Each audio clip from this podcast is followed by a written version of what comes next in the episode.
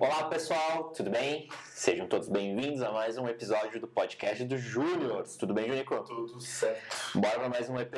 Vamos lá. Estamos aí nessa maratona, gravando diversos episódios, que é, né, para gerar esse conteúdo, essa proposta aí que a gente tem para vocês. E antes disso, quero só agradecer aí aos nossos apoiadores, ao Juliano Messinger, que nos ajuda e nos apoia na parte do áudio. Né? Se não fosse por ele, né, nós não teríamos como estar executando esse projeto. Né? Podcast sem áudio não funciona, né? Então, o, o contato do Juliano está aí na descrição. Então, quem quiser falar com ele para estrutura de áudio de eventos, né, Junico? Chama ele aí que ele tem todo o know-how e vai poder ajudar vocês, com certeza. E também a Deplay Produtora. Fala um pouquinho, Junico, sobre a Deplay Produtora. O que, que ela nos apoia? Nos apoia no espaço que estamos utilizando no estúdio e É isso. Se não é por ele, nada disso aqui acontece. Mas vamos lá, vamos pro que interessa. Hoje então nós estamos com mais um convidado. É um convidado especial. É um cara que, ah, além de cliente, já virou amigo, vamos dizer assim, né, Roger? E é um cara aí muito legal que faz um trabalho incrível. Acho que podemos dizer assim na área da cultura, né, Roger? É um trabalho fenomenal. Tem alguns personagens, trabalha com humor. Enfim, vou deixar ele se apresentar. Fala aí, Roger, quem tu é? De onde é que tu vem? Bueno, então, gratidão pelo convite, né? Fico bem, bem feliz mesmo de, de estar aqui com vocês.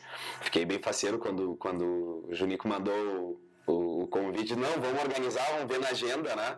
E aí vocês com, com a agenda intensa também, mas deu tudo certo.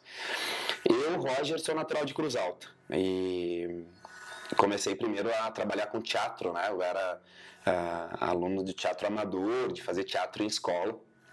E eu não tinha, foi meu primeiro vínculo com a cultura, assim, eu não tinha noção, assim, não, não, eu, eu não era da, das artes, né? Eu sou, eu sou nascido no, no campo mesmo, assim, no interior, enfim. Então eu sempre digo, contando histórias, eu sempre digo que as minhas primeiras ah, assistentes, né? A primeira plateia eram as vacas mesmo, porque eu ia cuidar do gado, levava as vacas para pastagem e ficava contando histórias para elas, assim, né? Eram elas que sonhavam, enfim, fantasiavam junto comigo. Então quando eu tive a oportunidade de fazer teatro na escola, e começar com, com teatro amador, eu, eu gostei daquele espaço cênico, né? Daquele espaço de, de, de visibilidade, né? Da, da plateia assistindo. E aí depois fui procurar né? uma licenciatura em dança, eu sou licenciado em dança com uma habilitação para dar aula de artes, então dei aula de artes durante um tempo no CETEC, no polo de Veranópolis, já residindo daí aqui na Serra Gaúcha, mas eu sou licenciado em dança pela Universidade de Cruz Alta, pela Unicruz, que é onde eu nasci, enfim, me criei. E depois, em 2009, eu vim residir na Serra. Primeiro fui para Bento Gonçalves e desde 2015 em Caxias do Sul. E aí, também na própria Universidade de Caxias do Sul, fui procurar um mestrado em educação, porque como eu fiz uma licenciatura em dança, mas eu trabalhei praticamente a, a, a, minha vida toda com a contação de histórias, com a animação cultural e, e a própria licenciatura em dança ajudou para minha consciência corporal, porque eu danço pessimamente, eu sou fora do ritmo, eu acelero, mas para a contação de histórias ajudou bastante.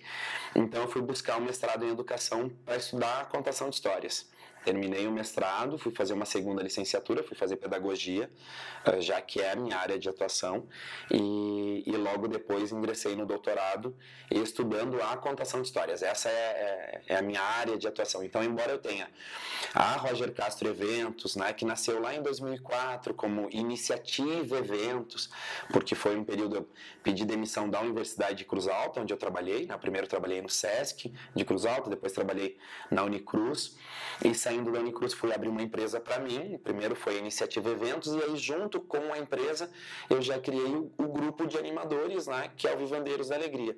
Só que depois foi chegando um momento que era muita coisa, né? Tu chegava numa cidade as pessoas, elas não sabiam, tá, mas é iniciativa, mas é Vivandeiros, mas é o grupo do Roger. Então, a, a iniciativa foi dormir, ficou Roger Castro Eventos, e é essa empresa que organiza feiras do livro, que faz curadoria de muitos eventos na área da educação, cultura e lazer. E o Vivandeiros da Alegria, que é o grupo lá que são os meus colegas que a gente itinera por tudo que é recanto aí, contando histórias e realizando intervenções. Sim, e hoje o Roger está em Caxias do Sul, né? aí, né? Hoje, hoje, hoje, hoje sim, mas é um, é, são, principalmente agora, nesse período em que algumas... Ah, algumas limitações que infelizmente a pandemia nos colocou, né? elas vão sendo eliminadas, né? Uhum. E algumas possibilidades cênicas são permitidas e nós vamos nos organizando. A demanda de trabalho é, ela tem sido bem intensa. Então eu digo, é, o lugar que eu, que eu lavo as roupas, né? Que eu, que eu organizo os figurinos é Caxias, que chegam as contas, né? Mas é o lugar que eu menos fico, mas é a minha residência. É a tua residência. Mas Roger, vamos voltar um pouquinho eu queria que tu contasse pra nós, assim, tu comentou, né, que a tua primeira plateia foi a Zaca, né?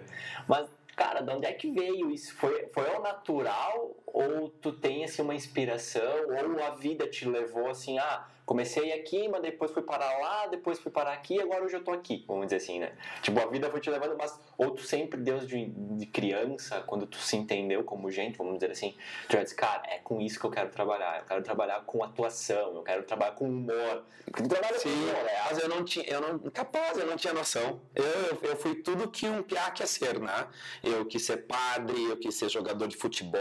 Eu... Padre? Era, era, porque eu não, pensa, eu era um guri que vivia na no mato, né? Vivia no interior, enfim, e, e, eu não, e nós não éramos acostumados com gente. Entendi. Nós não, nós não tínhamos muitas pessoas junto conosco, né?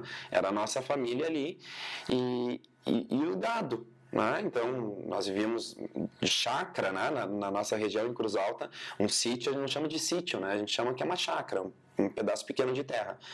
E naquela região, se tu tem 20 hectares, enfim, tu, tu é pobre, assim, porque são grandes né, são eh, fazendas de 3 mil hectares, 4 mil hectares. E, a, e quando eu vim para a Serra, eu levei um susto, né? Porque aqui quem tem né, um, um sítio, tem uma colônia com 6, 7, 8 hectares, é rico, é, é feliz, assim. Então nós arrendávamos, né? Meu padrasto arrendava é, é, essas chácaras, enfim, nós íamos e, e, trabalhávamos ali. Então eu não tinha convívio com as pessoas, eu não tinha muita perspectiva de, de futuro. Não, não, isso não era, não era assim da nossa família. Né? Acho que ah, vai trabalhar no campo e vai ser isso, né? e, não, tá e tá bom, não, não pensa muito que vai ser depois. Né? Então, quando eu começo, quando eu vejo que na minha escola tem um funcionário, né, o Heitor, que foi meu primeiro diretor, o Heitor Ribas, ele tem um grupo de teatro, ele convida alguns alunos para participarem desse grupo, e eu fui na onda com as, com as minhas colegas, com os amigos. Eu fui porque eu queria estar junto, na verdade, eu queria mais me sentir enturmado, porque daí eu já tinha vindo morar na cidade e eu fui vender lanche.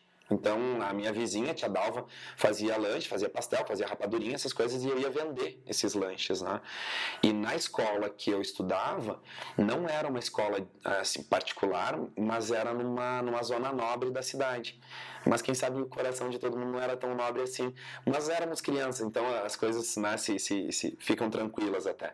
Uhum. Mas eu não era né, tão bem recebido por eles, porque eu era o pasteleiro, eu era o, o que vendia lanche. Tá? Eles não, não, eram crianças, abençoadamente, não precisavam trabalhar, não faziam nada disso. Mas eu tinha. Então, eu, eu ir para aquele grupo de teatro era meio, não, deixa eu ocupar um espaço aqui, né? Deixa eu me sentir aceito, né? aceito, aceito, aceito, aceito, nesse lugar. E aí, quando eu começo a fazer teatro eu gosto daquilo, e, e mais as pessoas gostam do que eu estou fazendo, eu me senti especial. Então, eu disse, então aquilo Aí sim virou um objetivo para mim. Não, então eu quero fazer isso. Eu quero, eu quero fazer teatro.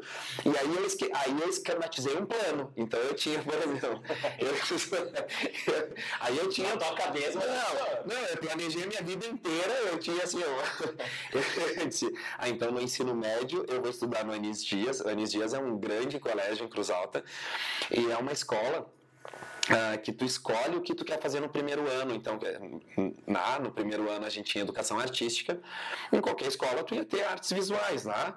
No Anis Dias tu podia escolher se tu queria fazer teatro, dança, música, uh, tu, tu, tinha todas as manifestações artísticas. Eu digo, não, eu quero ir para Anis Dias porque eu quero fazer teatro, né? Então eu pensava, ah, então eu vou no ensino médio, eu vou para Anis Dias, depois eu vou para Santa Maria, porque Cruz Alta, a, a cidade maior mais próxima é Santa Maria, então tem a Federal de Santa Maria. Eu pensava, eu vou fazer artes cênicas, depois eu vou ir para Globo, e depois da Globo eu vou ganhar o Oscar. Tava, tava tudo, tava tudo certo. Tava tudo certo, gente, tava tudo organizado. Assim, custava, né? Só falta o Oscar. Só faltava o Oscar, assim. Oscar. Eu tava tudo certinho, assim, eu tava, né? Meu Deus, por que que não. Ué, é, né? Só...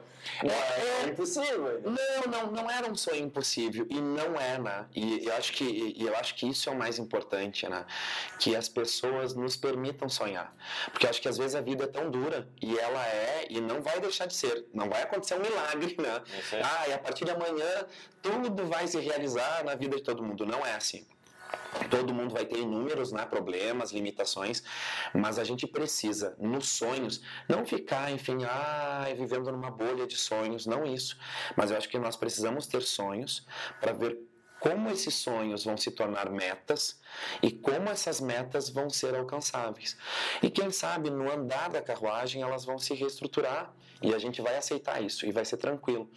Mas eu preciso olhar, né? Então pensa, se aquele Roger lá da quinta, da sexta, da sétima série, né, não desejasse isso, né? O Anis Dias, depois na a, Cênicas, né? Globo, Oscar, eu não estaria aqui hoje. Certeza. Eu estaria provavelmente, né, quem sabe, ou junto com meu padrasto, né, trabalhando como, como servente de, né, de pedreiro, e não teria problema. Eu, eu, eu provavelmente seria um profissional extremamente realizado. Uhum. Mas hoje, quando eu posso né? chegar, por exemplo, numa feira do livro e alguém da coordenação pega e me chama e diz assim, Roger, uh, pega o microfone, tu precisa interagir com a plateia. E aí tu vê lá 300, 400, 600 crianças né, numa plateia e tu vai interagir, e aí tu faz, faz uma dinâmica e todas elas estão no mesmo movimento contigo. Eu digo, meu Deus do céu. É isso. É isso. Eu, eu, eu, né, eu, eu, eu, eu, às vezes, né, eu chego a entrar na estrada, e que isso nunca aconteça, mas eu chego a entrar na estrada e digo, se eu morrer agora, eu vou morrer feliz. Juro, juro, assim, é, é, é porque eu penso, eu estou realizado no meu trabalho, eu amo as pessoas que me cercam, né? eu sou reconhecido, né? Pelo aquilo né, da, da, de uma forma que me, que, que, me completa. Então eu sempre penso, né, eu digo, ah, se eu partisse eu estaria. Não tenho muitas dívidas, não vou dizer que não tenho nenhuma, né, porque aí, aí também é utopia, mas eu penso, as coisas estariam organizadas. Então, e é muito bom, assim. Então eu, eu não quero, eu, eu ganho o Oscar de várias formas. Sim. Eu ganho o Oscar quando eu faço um, eu manipulo um balão e eu entrego para uma criança e ela fica sorridente ali para mim. Eu ganho o Oscar quando alguém manda lá no, no Insta, ah, foi muito legal a tua contação de histórias, né? Eu ganho Oscar quando eu chego num lugar e que eles estão extremamente né, uh, dispersos, daqui a pouco fazendo bagunça, fazendo alguma coisa, e eu começo né, a fazer a, a contação, a animação cultural, e daqui a pouco eles estão juntos comigo e eu terminei a atividade e eles, não, mas continua, pode. Então... Isso é um Oscar. É, pra mim é. Tá? Então, e, e, o meu trabalho já me possibilitou que eu fosse né, até o, o, o, o teatro do Oscar. Não fiquei para cerimônia, né?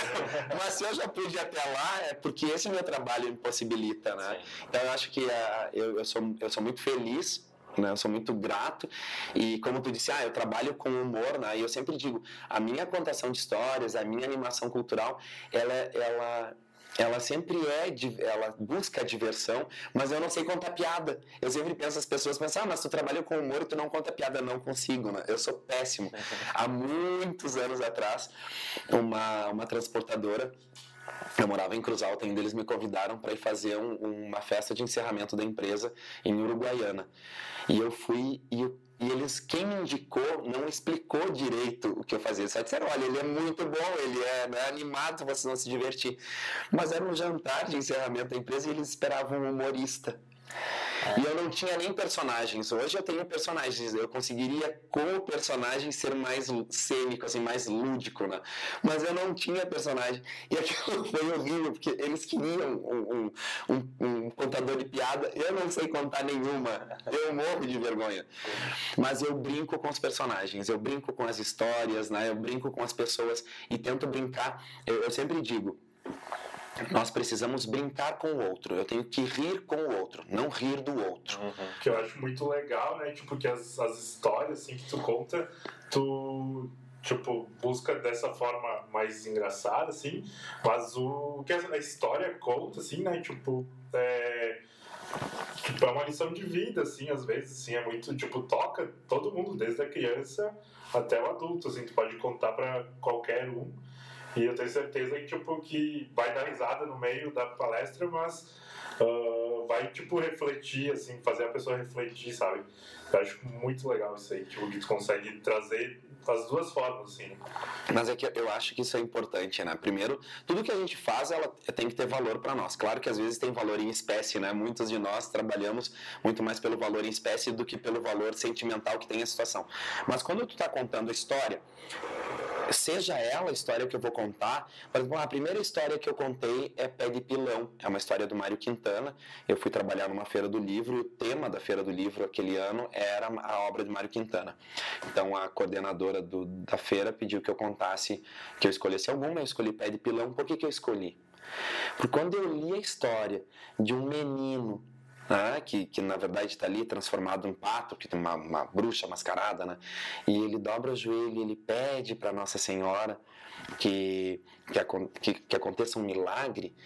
Eu vi tanta pureza naquele personagem que eu disse: eu quero contar essa história, porque é uma história bonita. Né?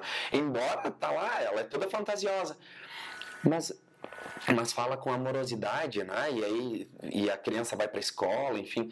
Então, aquilo que eu conto tem que chegar para mim de uma forma que seja gostosa. O que acontece é quando a história é muito poética, eu tenho escritores né, e ilustradores que são meus amigos e que escrevem poesia assim que eu não tenho coragem de contar a história, porque a história é tão bonita e eu sou muito espoleta contando a história, né? Então digo, olha, eu vou acabar puxando uma comicidade que a história não pede. Então eu não conto. Porque senão eu vou procurar alguma coisa que em algum momento vai desacomodar a plateia. Mas eu tento contar histórias né, que, sejam, que sejam pertinentes e principalmente né, as histórias, eu acho que de, de tradição oral, elas nos convidam a essa reflexão. E como a gente já é na a, mutilado assim, né, todos os dias, né, por notícias ruins, por conduta, né, de pessoas que deveriam ser por nós e que não são, né, que escolheram estar naquele lugar e não fazem o melhor. Então que nós possamos numa forma simples, onde estamos contar boas histórias, né? compartilhar momentos de, de alegria, né? de, de riso. Por isso, por isso do Vivandeiros da Alegria, né? quando nós pensamos no nome do grupo, vivandeiros era mesmo de vivo, né? É, mas também que são esses né, viajantes, né? Que estão passando, né? São, e que traz alegria. É, a, a, intenção é essa. Vai tocar uma música, vai fazer um número de mágica, vai estar tá fazendo perna de pau, vai fazer pintura artística, vai fazer arte em balão, vai contar histórias, que é o, o objeto principal, né? é pensar que a literatura é que tem essa, essa importância ela nos divirta, sabe? E nos leva a uma reflexão sempre.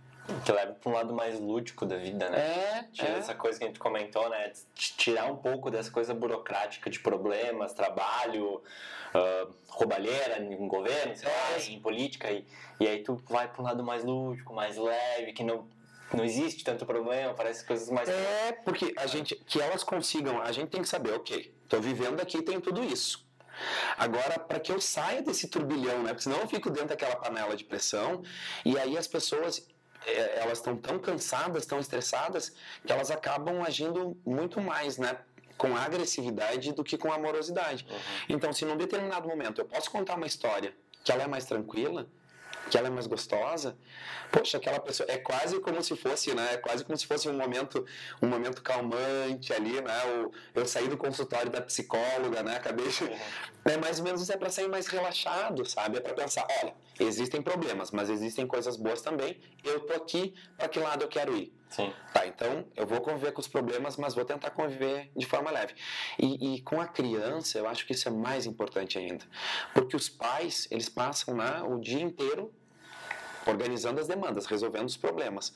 Nem sempre todo pai consegue parar o tempo que deveria com os filhos.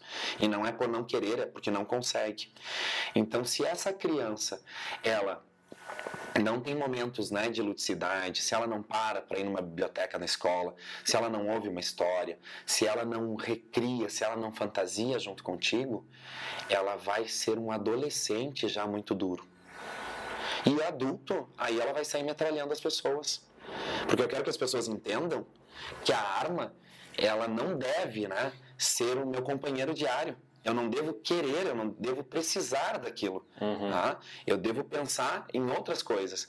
Agora, quando uma criança, eu já entrego para ela um tabletzinho ali, e ela já fica né, nos joguinhos o tempo inteiro, e daqui a pouco ela já está com, com um jogo, né, com um game, que ela, que ela só vai ganhar se ela matar todo mundo, e ela nunca conseguiu brincar de outra forma, ela vai achar que aquela é a realidade. Ela não consegue entender que aquilo é uma brincadeira. Que criança não tem filtro. Né? É. E aí quando e aí quando tu vê ela com 14, 15 anos para ela pegar e dar um tiro em alguém, ela aquilo não era por maldade. É, é natural. Por, é natural. É verdade. Então, uh, o, o, que eu espero, né, eu, assim, é que a gente consiga pensar que nesse universo, entre coisas tão duras, que nós consigamos também, né, pensar, não, calma aí, como é que eu posso resolver isso que não seja no soco, que não seja na agressão, né? que não seja na, no, no, no, mal querer do outro, né? Não, vamos tentar encontrar um, um, um, caminho mais leve, né? Porque comigo foi, eu encontrei teatro, né? O, o, o meu padrasto, e, e, não é desculpa né, para ninguém, não é, mas ele, ele tinha posturas que eram extremamente errôneas.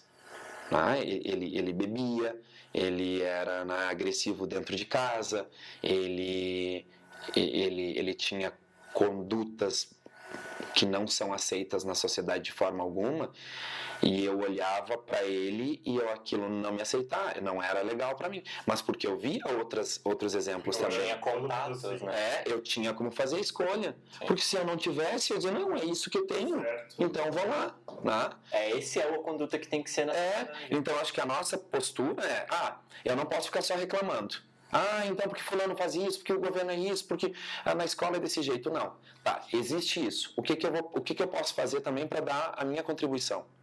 Eu não posso esperar pelo outro, eu tenho que ser pelo outro. Uhum. E eu não estou pedindo, ah, e agora todos vamos ser canonizados, né? temos aqui um bom samaritano. Não, meu Deus, eu tenho uma penca de defeitos, né? Eu não preciso falar todas elas agora, porque né, pra gente gravar aqui coisas boas, mas tem uma leva de coisa ruim, né? Como todo mundo. Como todo mundo. Como todo mundo. Mas peraí, né? Eu quero, quero compartilhar coisas boas. Vamos sair, né? Eu quero poder entrar na estrada, cada cidade que eu vou, sair pensando, ah, saí feliz dali. Fiz um trabalho legal. Tá? É, sai de uma feira do livro, tá lá com o Tertulino, e que é um gaúcho, bonachão, contador de causas, né? Isso aí a gente vai daqui a pouco falar um pouco mais sobre Do, dos personagens. personagens. É, e que as pessoas digam, olha que legal aquele personagem que, que a criança chega em casa e, de, e ela vai dizer, mãe, foi um bundudão, né? que querido, né? Porque é um personagem, foi um bundudão contar a história e eu ri com ele, né? Ou, né, ah, vai ter a dona literata, ah, né? tem a dona toda posuda, né? Meu Deus, foi uma vovozona né, lá com a gente. Que eu acho legal, né? Tipo, eu pude uh, conhecer o Roger numa dessas feiras do livro, que foi de forma uh, remota, né? Tipo, lives.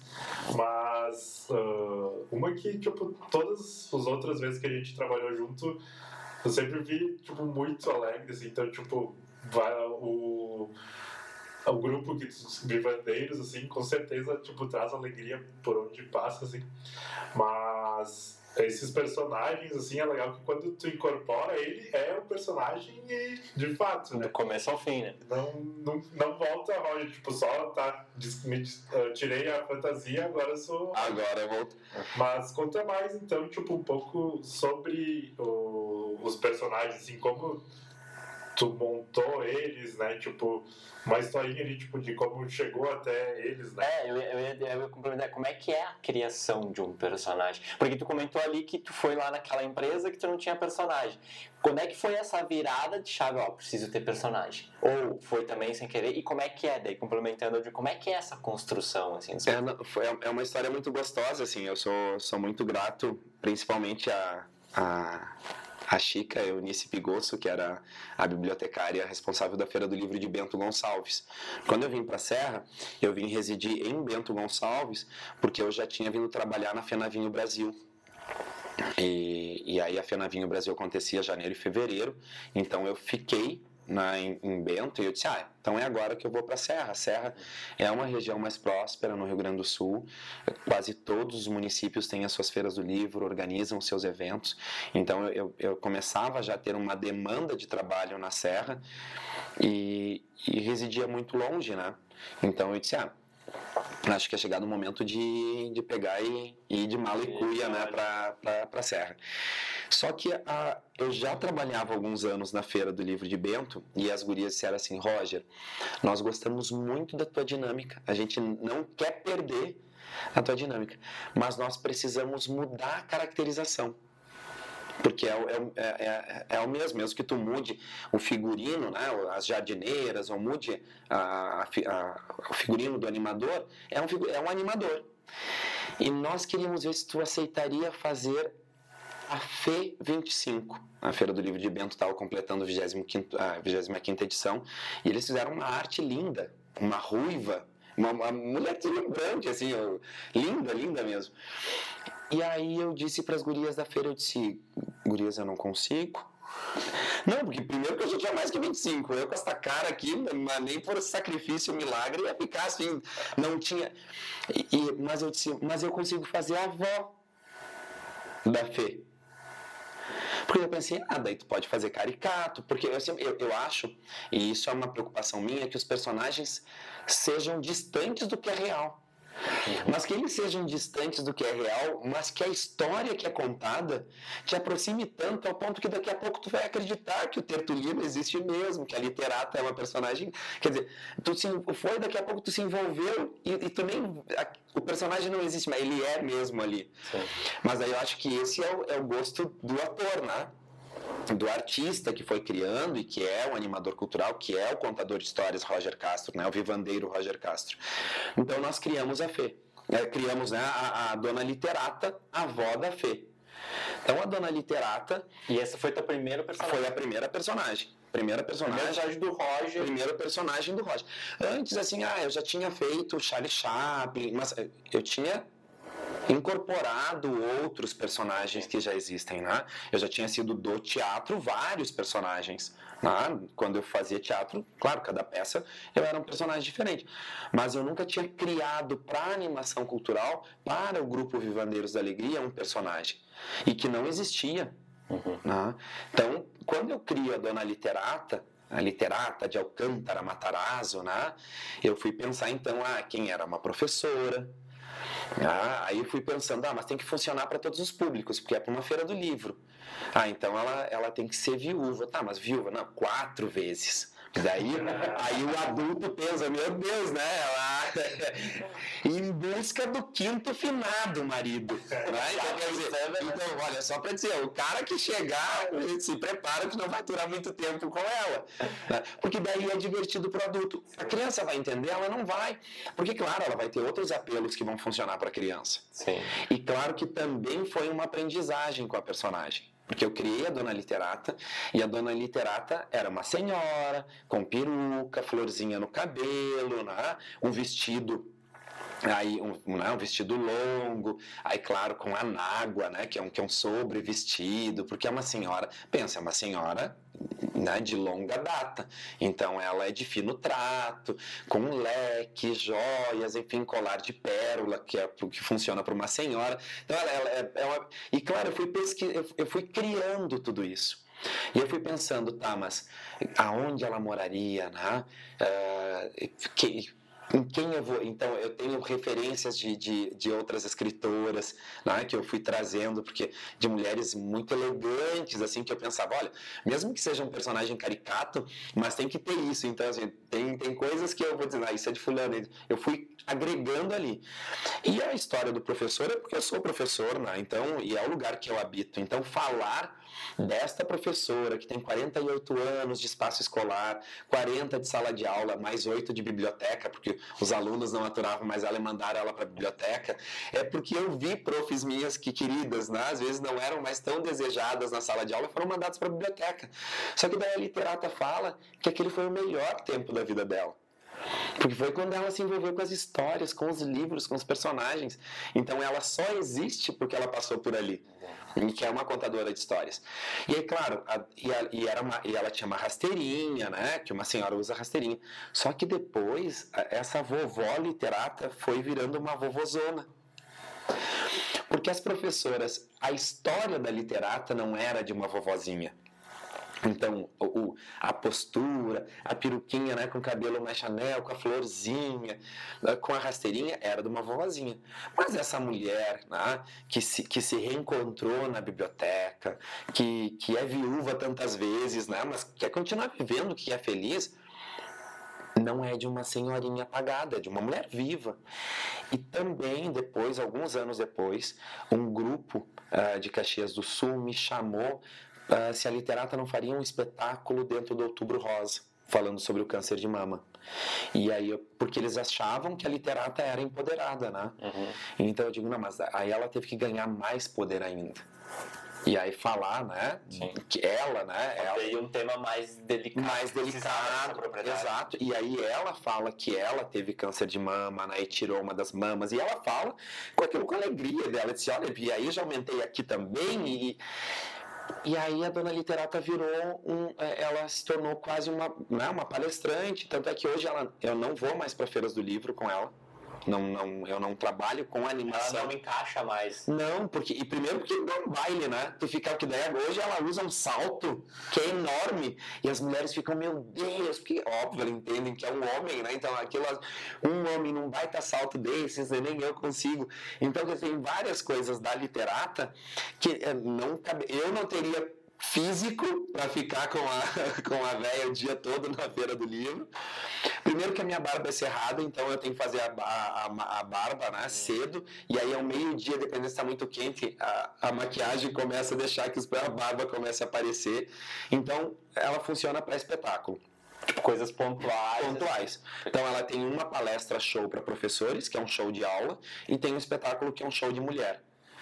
E aí ela vai falar sobre né, o empoderamento da mulher como né, essa mulher, e às vezes, por exemplo, a gente vai trabalhar com emater, com mulheres do interior, e aí quando a dona literata diz, olha, se, o, se o teu marido não está te valorizando, o leiteiro vai passar na frente, então não perde, mas não é mais importante se o leiteiro passa, é como você, tu se olha no espelho, tu diz, eu sou bonita, eu sou gostosa, eu me amo, porque é isso, que não adianta, né, se a pessoa não gostar dela, não vai ser o marido, não vai ser a esposa, não vai ser o leiteiro, não, não vai ser o, o bilionário, Ninguém vai gostar, porque a gente precisa gostar da gente. Tá? Então a personagem, ela, ela, também, ela, a história dela é uma história gostosa, porque eu gostar, eu quero, né? E várias vezes, eu vou dizer para vocês, às vezes eu tô com problemas, todos nós temos, e aí eu vou fazer uma palestra né, com a literata e eu saio dali de alma lavada de gastar velha me deu um ânimo, né? Porque ela tem tanta energia que eu digo, como é que pode, né? Sim. Então é outro eu que está ali dentro, né? Sim, e, e, acho que o legal de tudo é que ela foi se, ela foi se construindo com o tempo, Sim. né? Ela foi se desenvolvendo. Acho que é. por mais que é um personagem que ele é incorporado em certos momentos pontuais, mas ele também tem uma vida, né? De Sim. mudança, uma vida de criação. Exato, de... e tu vai e tu vai se redescobrindo, vai Legal, cara. A mesma coisa aconteceu, isso também acontece com o Tertulino, né? Depois da literata, daí o que aconteceu? É, né? É. E, e, o Tertulino? É, aí, aí, porque eu conheci o, o, o Tertulino. Tu conheceu o Tertulino? Não pode. Tu conheceu o Tertulino, né? Eu conheci o Tertulino. Porque o que, que aconteceu? No outro ano, a Feira do Livro de Bento disse: Olha, gostaram tanto da literata, tu tem que ter outro personagem. Tá? E aí eu pensei, tá, eu vou fazer. E eu já tinha uma outra personagem. Eu tinha uma outra personagem que eu queria. Eu disse, não, mas eu não vou fazer um personagem feminino. Vou fazer um personagem masculino. E aí pensei, será que eu consigo fazer um, um, um nono? Eu disse, gente, mas eu não sei falar o dialeto. Né? Eu, infelizmente, hoje eu, hoje eu compreendo o dialeto e saberia falar umas cinco ou seis palavras para me desvencilhar. Uhum. Mas eu não, eu, eu, na época eu não sabia nada. E daí eu pensei, gente, como é que eu vou estar numa feira do livro e vai chegar um nono, vai chegar uma nona e vai começar daqui a pouco a falar um dialeto comigo e eu não vou entender, ele vai ver que eu sou falso. Ele vai dizer, não é, não é verdadeiro, não convence. E como eu venho né, de, de Cruz Alta, é uma região mais campeira, assim, e eu, embora não tenha sido piá de CTG, né, nunca fui, mas sempre admirei muito, e depois, durante um período que eu trabalhei no SESC, eu coordenei a Coxilha Piá, o Cruz Alta tem a Coxilha Nativista, que é um festival nativista, né, o mais longevo do Rio Grande do Sul, né, ele nunca deixou de acontecer, uhum. e a Coxilha Piá é o festival da gurizada, né, então tem a categoria Piá e a Piá Taludo, e eu passei a conviver com músicos e com a criançada e, e me apaixonei pelaquilo. Então, eu, eu, aquilo começou a fazer parte né, da, da, da, minha vida. E aí eu pensei, não, então vou criar o Tertulino. Não, quer dizer, o Tertulino, eu só, o nome, eu só dei quando eu passei na frente de um velório. Eu, eu, ah, que nome, né? Brandão eu já tinha, porque Brandão é, é o sobrenome de uma família uh, na região de Cruz Alta, bem tradicional. Bem assim, digo, na Brandão vai dar um, um ibope pro, pro Tertulino. Mas não tinha nome ainda pro Tertulino. E aí eu, tô, eu, eu residi em Bento, saí da minha casa e eu tô indo pro centro e eu passei na, na, na do lado do cemitério, daí tem as capelas, e tinha, uh, tinha velório do Tertulino. Eu digo, meu Deus, tertulino. E de tertúlia, porque tertúlia é o encontro né, os, uh, num, num, de noite, quando os músicos, né, quando o pessoal se reúne, né, mesmo debaixo né, de uma árvore, vão contar causos, tocar música, é uma tertúlia que tem ali. Uhum. Então, tertulino, para mim, eu já tinha uma, uma conexão. E eu fiquei mais feliz ainda que este tertulino, esse senhor que faleceu, era eletricista da prefeitura. E muitas vezes trabalhou na Feira do Livro de Bento, olha, eu nem sabia, sabe? Então eu digo, olha, as coisas acontecem assim, né? Então, é. E aí nasceu o Tertulino Brandão, bem gaúcho, sabe? E aí eu ficava parceiro, porque daí o Tertulino, se a literata, porque assim acontece, numa Feira do Livro, se tu chegou às 8 da manhã, tu sai às 10 da noite, tu não vai tirar né, toda a caracterização para ir almoçar. Tu vai almoçar assim, tu vai para os lugares assim. Tu, faz, vai de onde Tu vai onde tem que ir. A dona literata come que nem gafanhoto, assim, um pouquinho, na gafanhoto, não com gafanhoto como bastante, mas ela, ela come pouquinho toda, né? O Tertulino eu vim feliz, assim, daquele, né, de sentar e comer com o que tinha. Então foi uma alegria. Depois, uma das maiores alegrias com o Tertulino é que eu podia, né, o Tertulino diz, né, forrei o bucho comendo, né. E o Tertulino vem com esse, o, o Tertulino também a, a, literata tem um vocabulário mais requintado. O Tertulino não, é popular assim na, na fala, mas nunca chulo, ah, só que o Tertulino, eu gosto do Tertulino porque numa feira do livro você vê que as crianças estão lá largando uh, lixo no chão ao invés de colocar no lixo. Ele fala que aquilo não é chiqueiro para ficar com um monte de porco largando, o que normalmente não se falaria, e aquilo não soa deselegante, não, não, não é ofensivo. E a criançada já sai correndo, limpando e juntando. Né? Então o Tertulino é, é, eu amo a literata, mas o Tertulino é gostoso para fazer, sabe? Eu fico livre, assim, falando, e o Tertulino fala umas verdades, eu, eu sempre digo, o Tertulino fala verdades que eu não teria coragem, assim, de falar. E o personagem, o permite. Te, te dá o aval. Né? É, e aí depois disso eu vim criando outros personagens, né? Mas isso por causa das necessidades. É, porque daí eu pensei, a cada ano eu vou criar um personagem, naquela época, né? Então, 2010 veio a literata, 11, né? O Tertulino, depois 12, a Sara Lê Romani, que era uma cigana.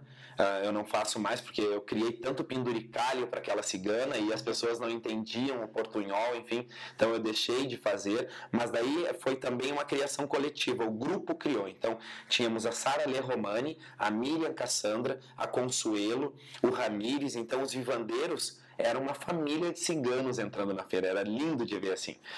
E aí depois fui fazer, daí fizemos os doutores da leitura, ah, e o doutor Paracetamol Veríssimo, o doutor Diclofenaco Lopes Neto, a doutora Moxicilina. Sim, sim, porque eram os, os, três principais ativos utilizados né, no Brasil, sim. com sobrenomes né, de, de, de, escritores gaúchos que são referências. Né? E aí criamos eles. Aí depois eu parei, um ano depois trouxe o Zé do Cordel, para trabalhar a literatura de cordel, porque achava que era, que era necessário. E aí depois o Pirata Sete Histórias, porque tínhamos né, a necessidade, queria um personagem assim que fosse contar outras histórias. O, o Sete Histórias até hoje ainda ele está mais navegando do que em Terra Firme. Eu conto histórias com ele, é um personagem lindo, assim, o figurino é lindo, mas ele ainda é um personagem que, que ele está mais navegando do que o concreto. E dias desse, enfim, uma feira do livro pediu um príncipe, eu mandei fazer uma caracterização, só que funcionou muito bem, que eu acho ainda que vai ser um personagem. mais um. É que eu fico pensando, né? Sempre digo, eu sou mais bobo da corte do que príncipe, né? E eu, com 40 e tantos anos, já não... pra mim, príncipe é aquele piazinho com 18, 19, 20. de bebê. É, eles não, não convence mais, né? Mas, enfim, quem viu gostou, então quem sabe seja. Né, vai, vai sair ali um personagem Sim. novo. Mas tu comentou em um grupo. Hoje, o... tu tem realmente um grupo de pessoas que também fazem personagens? Ou quando Sim. tu fala grupo, é só o grupo de personagens que tu mesmo desenvolveu? Não, então, eu tenho um grupo de personagens, né, que é a minha família. Então, se tu entra né, no, no- no- em, em um dos quartos lá no apartamento, tem um roupeiro né, com, com vários figurinos, caixas guardadas né, nas suas devidas proporções.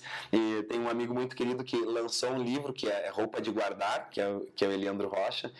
E ele dedicou o livro em homenagem para a mãe, porque era costureira e, e- e também para mim, porque ele às vezes quando ficava na minha casa ficava nesse quarto, né, que tinha, tinha e aí todos os personagens, e ele disse que ali era assim, né, que tinham roupas de brincar mesmo, né, porque ele via.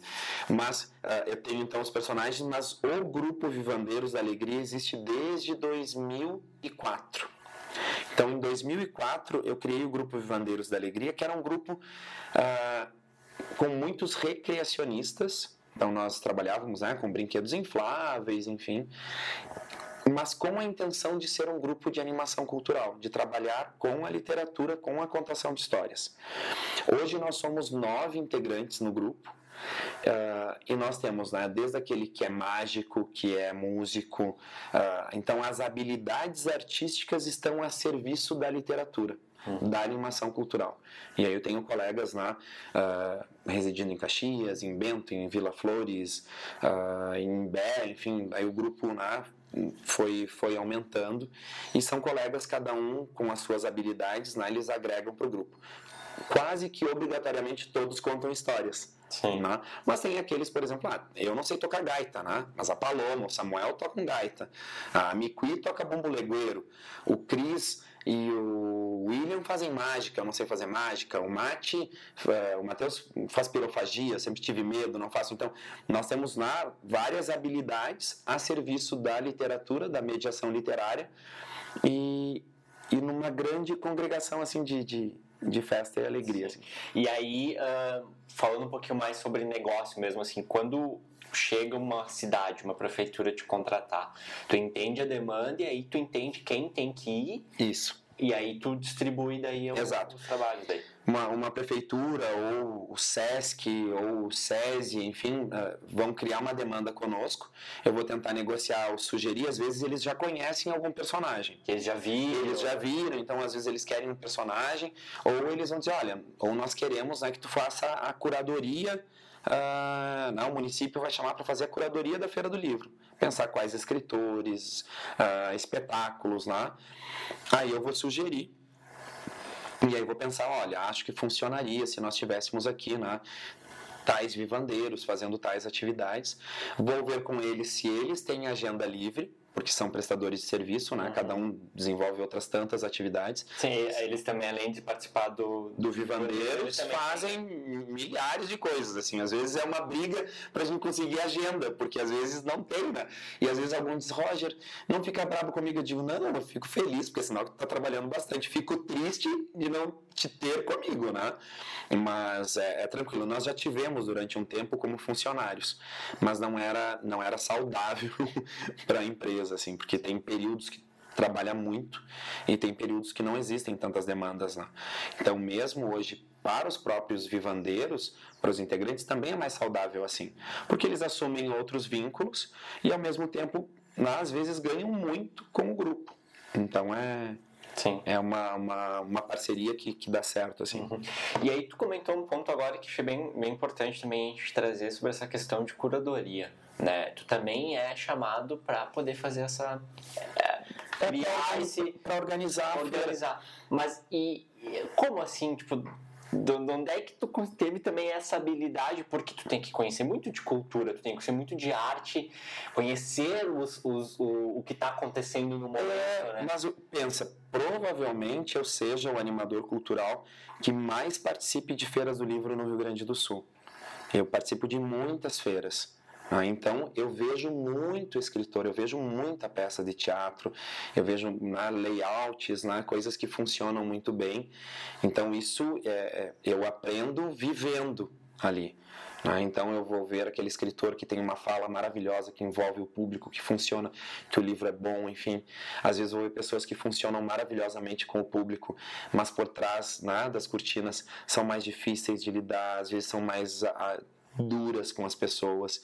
Então eu aviso, olha, às vezes né, um município, ah, tem fulano de tal. Eu digo, olha, é maravilhoso ali, mas né, tu, tu, vai, tu vai ter um desgaste maior aqui. Ah, às vezes, ah, eu conheço escritores que são maravilhosos, mas ele, uh, tu organizou uma escola, ah, então tu vai participar em quatro escolas durante o dia, vai em duas de manhã, duas de tarde, as escolas estão com os livros, montaram apresentações, montaram cenários, o escritor chega na cidade e diz, não, eu não vou ir nas quatro escolas, eu vou em uma de manhã e uma de tarde, eles que se reúnam em uma escola só, por que eu vou repetir a fala? E aí tu fala o que para a diretora, para toda a comunidade escolar que se organizou? Né? Então, eu digo, tu tem que ter esse cuidado. Então, qual é a função, né, quando eu sou chamado para ajudar, para pensar? Que eu consiga levar aquilo que tem de melhor da melhor forma possível. Eu, eu digo para os meus colegas no grupo, né? Ah, mas, ah, Roger, mas a feira do livro aqui está muito mal organizada, meu Deus do céu, como é que estão fazendo isso? Aí eu digo, guris, se a feira está sendo está mal organizada, né? uma feira que nós não estamos envolvidos, nós vamos fazer animação cultural só. Só contrataram, é, chamaram os vendedores para estar lá. Eu digo, se a feira está assim, aí que nós somos mais importantes ainda. Nós precisamos fazer da animação cultural, da, do receber da plateia, da contação de histórias, da interação com o público, algo tão bom que os visitantes não percebam os problemas que existam na feira para que aquelas pessoas que nos contrataram compreendam o quanto nós somos de fato importantes na feira. Uhum. Então, às vezes, tu vai engolir sapos, lagartos, dragões, né? e vai tentar organizar. E aonde eu sou convidado para ajudar a propor, eu vou tentar minimizar essas arestas, tentar pensar antes da feira, porque o evento não aconteça né? que nem paraquedas. Então não pode, por exemplo, um, um, coordenador de uma feira do livro, Roger, tu tem um escritor para indicar, ou alguém para trazer, enfim, tal dia, e aí falta um mês para a feira e eles não vão comprar livro nenhum do escritor. O escritor vai cair de paraquedas, ele não é um ator, ele não é um cantor, Uhum. Ele vai, ele pode fazer maravilhas a partir do livro da história. Então eu preciso tentar resolver qual é a forma mais rápida para que esses livros cheguem lá, né, que cheguem os livros pelo menos para que uma turma leia, para que o escritor também se sinta valorizado. Porque não, não, não tem, sabe? É como se eu vou para uma feira do livro e eu chego lá e eu vejo que todo mundo foi nominado né, na programação e não colocar os vivandeiros, eu vou ficar sentido. Foi maldade? Provavelmente não foi, mas eu penso, ah, se pensarem todos, por que não pensar no grupo?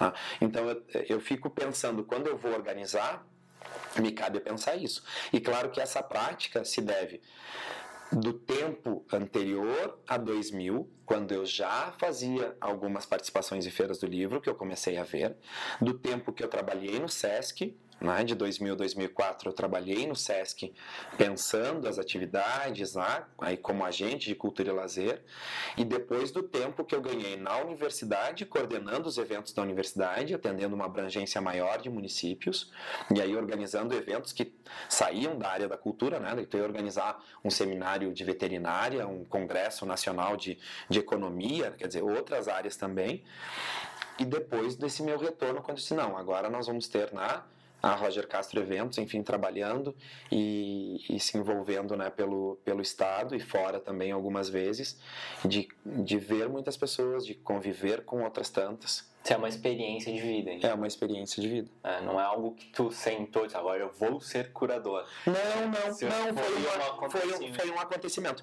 E hoje não é, infelizmente, não é uma área, não é uma, uma ação rentável Tá? Uhum. Então, por exemplo, já teve um período que nós que eu fiz a curadoria de mais de 20 feiras do livro no ano.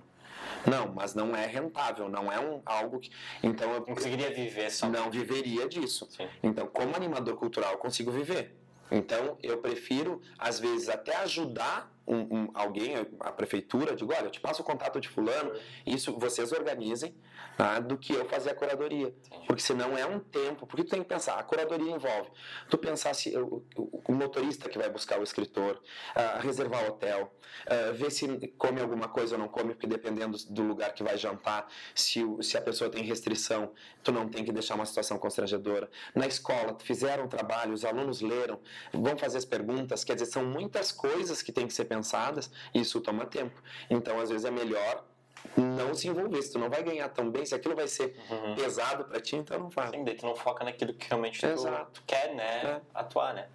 E eu vou, eu vou, eu vou tentar puxar um assunto, ah, mas como é que é fazer cultura e como é que é fazer cultura num país onde não é tão valorizada a cultura. Mas é- isso é uma visão minha de quem daqui a pouco não tá envolvido. Mas tu que tá ali no meio, como é que tu enxerga isso, Roger? Como é que é fazer cultura num país que não investe em cultura? Não entrando em lado político. Claro, claro, mas, é, mas eu tenho que concordar contigo, né? Se eu vivo num país que não há um Ministério de Cultura, né? Que tinha e não tem, ah, eu posso pensar que já não existe um pensamento de cima para baixo para que isso aconteça, né? Uhum. Quando eu, quando eu vivo num país em que eu vejo eh, que as universidades elas não conseguem né, fazer novos concursos porque não tem, então elas vão ficando sucateadas, eu tenho que pensar que a cultura e a educação elas não ocupam grande espaço.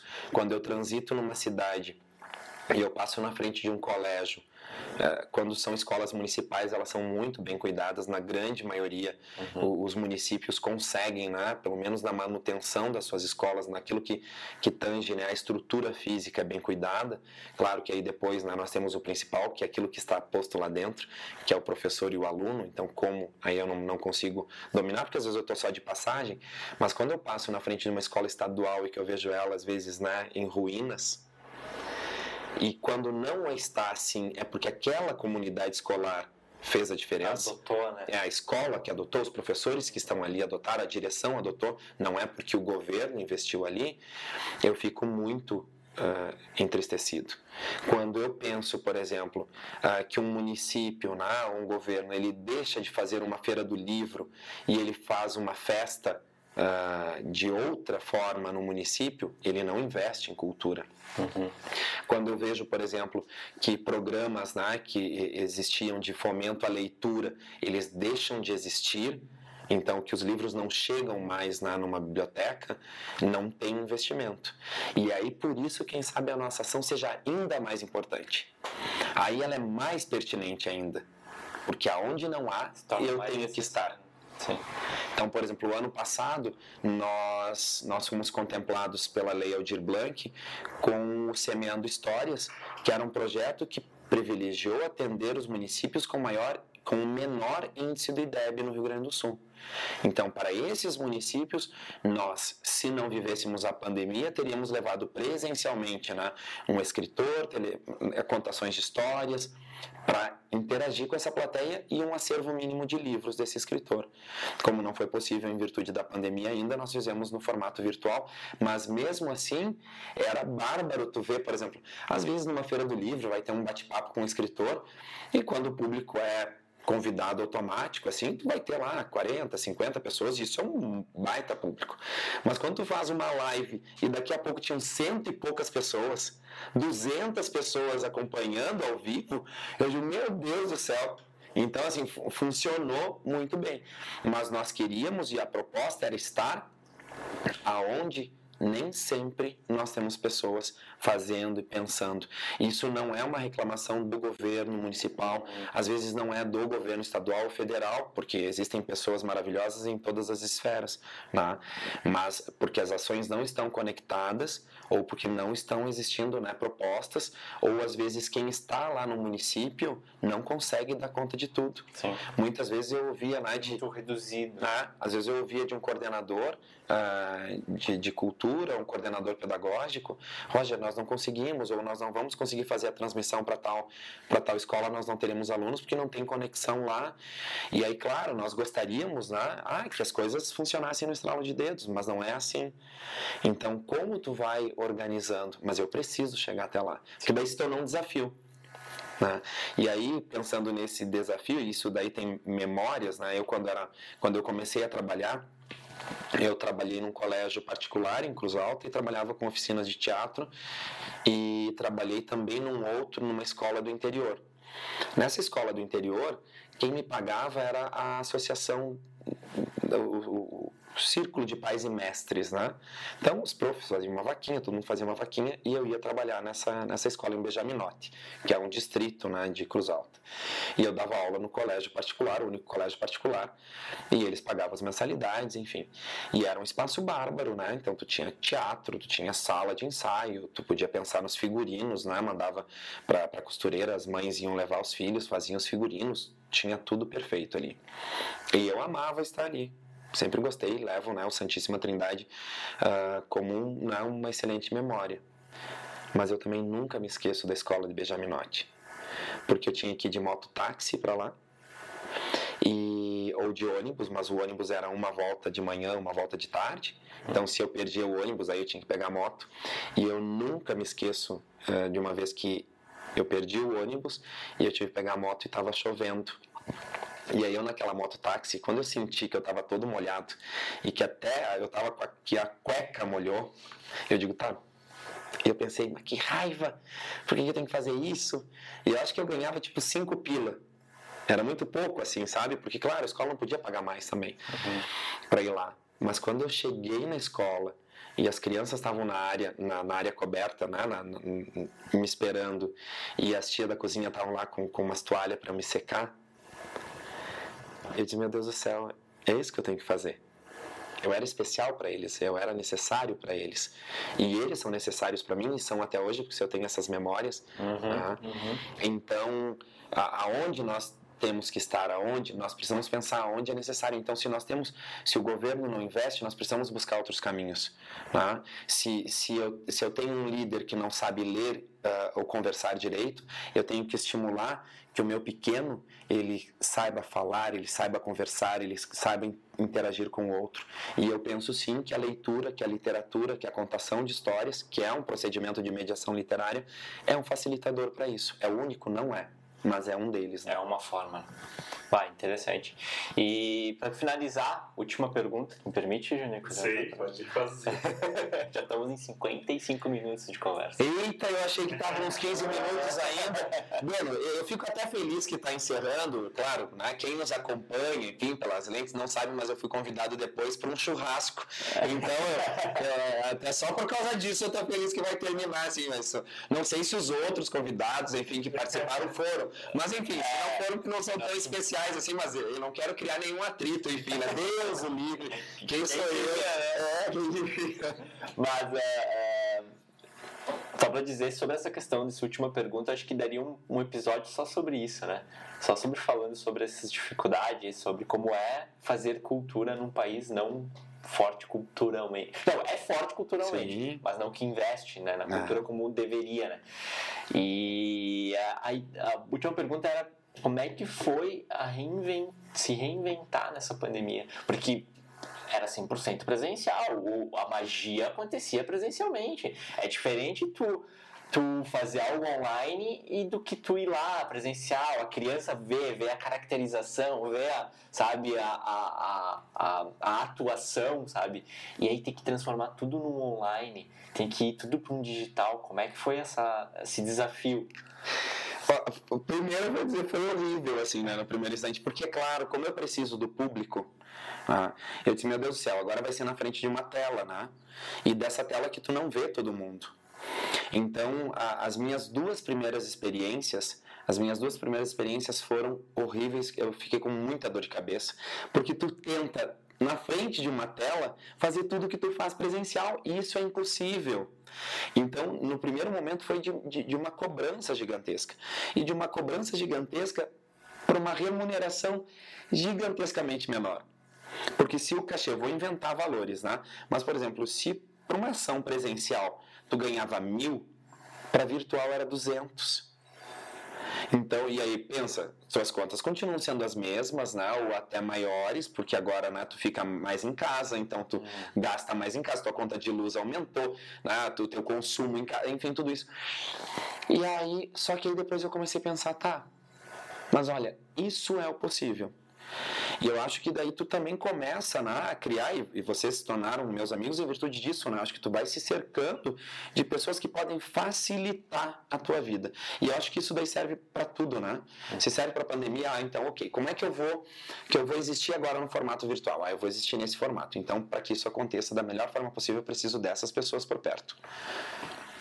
Então, olha, se o cachê era tanto, olha, então eu prefiro, se vai sobrar 200, ó, então eu prefiro ficar só com 100, vou dividir 100 com o outro, mas pelo menos vou dormir feliz. Sim. Porque aconteceram, assim, teve live que, por exemplo, que caía o sinal o tempo inteiro.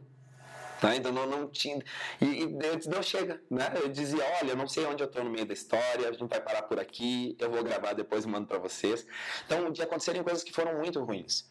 Mas vão te forjando, né? vão, vão, vão te, te ensinando. Mas também eh, nós não podemos. Isso foi no início. Eu não vou dizer depois que eu não tenha gostado, criado um outro caminho. Não vou dizer que eu não comecei a ficar desenvolto na frente da, da, da câmera. Ah, então tá, tem que ser aqui, então vamos fazer desse jeito. Ah, então vamos ficar aqui. Porque aí tu pode chegar. Eu, eu assisti palestras, eu acompanhei profissionais, eu interagi com profissionais que eu nunca poderia e que a pandemia possibilitou isso, porque as pessoas abriram, né? A gente abriu a janela da nossa casa para todo mundo, as pessoas entraram ali, né? Claro, tinha aquilo lá, tu abria teu Instagram e tinha umas 20 lives acontecendo ao mesmo tempo. No primeiro, eu me lembro de um dia eu tava com, com, com a TV em uma delas, né, acompanhando, no celular em outra e no, no note em outra. Eu digo, Roger, pra quê? Pra agradar os amigos, mas daqui a pouco tu não tá agradando nada. Não... Daí, peraí, me, me desloguei de todos. Eu digo, não, isso aí não é a qualidade de vida. Sim. Então a gente, no início, foi passando por esse turbilhão de coisas. Mas depois eu participei de lives que foram maravilhosas. E eu vi pessoas lá, e eu me conectei com pessoas que não seria possível se não fosse a partir da pandemia né, deste, de, de, deste desenho, né? Uhum. Não da pandemia. O desenho que se criou. O desenho que se criou profissionalmente, né? Sim. Da pandemia não, porque não existe coisa pior do que, do que a pandemia. Mas das estratégias que nós fomos buscando uhum. para estar com as pessoas. Uh, esses dias um amigo meu dizia, ah, Rogério, eu fiquei muito, eu, eu, me irritava quando as pessoas diziam que nós tínhamos que se reinventar. A gente se reinventa. Mas uh, uh, ontem eu até compartilhei agradecendo os amigos, porque esse mês de outubro é, que passou, a, a, gente trabalhou muito, novembro, eh, são meses de, de, de, de né, foram meses de muito trabalho, os últimos meses uhum. de dezembro, assim, a agenda, né, eh, teve muito, né, é de muita ação, mas daí eu, eu disse, nós, nós nos, nos renascemos, né, nos contamos, reinventamos a, a partir de nós mesmos. Né? Porque eu acho que é isso, a gente foi se reinventando consigo mesmo.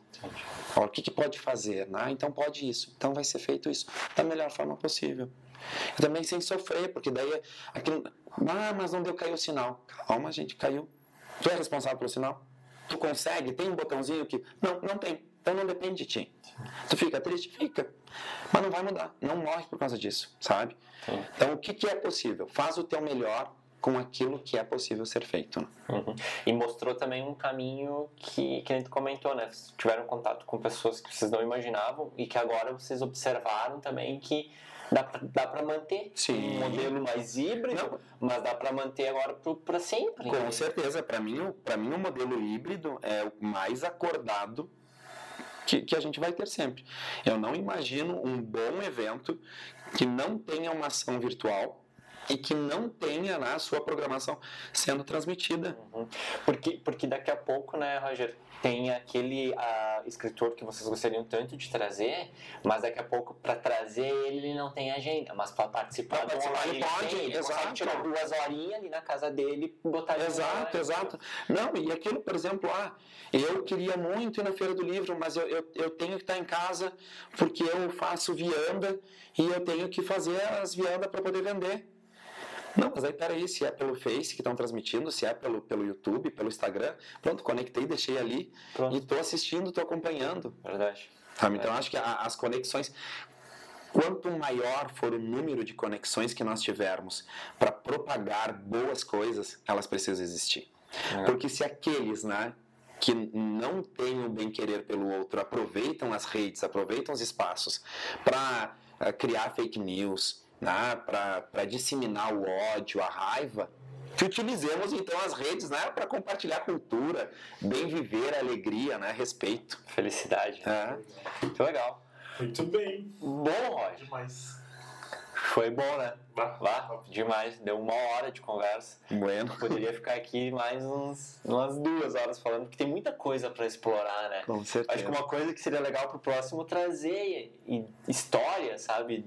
Tipo, do que acon- acontece. Não, né? temos- de uma temos- livro. E temos muitas, temos muitas. Tem histórias para contar do, do pessoal que vai fazendo a transmissão e fala no meio da transmissão. Ah, essas histórias Tem, são muito boas, são, tenho boas histórias para contar, mas voltamos um outro dia, estamos ali. Mas eu fiquei feliz só de uma coisa, em ponto de, de negócio, é de que as- esse lado aí observou, né, esse, teu, esse, esse mundo que tu trabalha observou que a possibilidade, temos, temos possibilidade de trabalhar um negócio híbrido, então que o nosso trabalho conseguiu também entrar dentro de uma forma forte, né? Sim. Eu acho que é trabalho, vocês. por exemplo, que nem eu e o Junico fazemos de produção de live, mais o Junico no caso, mas eu já participo, o Junico sempre me, me coloca junto, né? Faz também, pode. É, faço. Em tudo bastante, porque é um. Eu, eu também, claro, olhando para um lado de negócio é bom, né? Faturamento, trabalho, Sim, mas, sim. mas para um lado de poder proporcionar, levar para mais pessoas, né? Mas, eu, Mas é o nosso trabalho, né? eu acho que sim, assim, não consigo ver, por exemplo, mais um evento que não tenha a transmissão do evento para as redes sociais. Que legal. E aí, e aí, claro, né? Isso se pensa de forma né, com qualidade, com cuidado. Não, não, não é alguma coisa, ah, tá, celular é. pá. E acho que isso vai, vai perdurar Que com legal. certeza, assim, é, é, é melhor, funciona melhor. Que bom. Então tá, Roger, muito obrigado mais uma vez aí por ter tirado o teu tempo aí, disponibilizado o teu tempo aí para trocar uma ideia com nós, participar do podcast. Espero que, que a gente venha se falar mais vezes, a gente faça mais episódios e, e é isso, né, Junico? De que temos mais um. Que bom. Ficamos bem felizes. Agradecer você que ficou até agora aí escutando ou assistindo, não sei qual é a plataforma, mas agradecer também pelo seu tempo de ter assistido e escutado até o final. Isso mostra que realmente o conteúdo fez sentido para você. E que a gente possa trazer mais e mais convidados e mais conteúdos. Isso aí. Muito obrigado e até o próximo. E até mais. Fomos!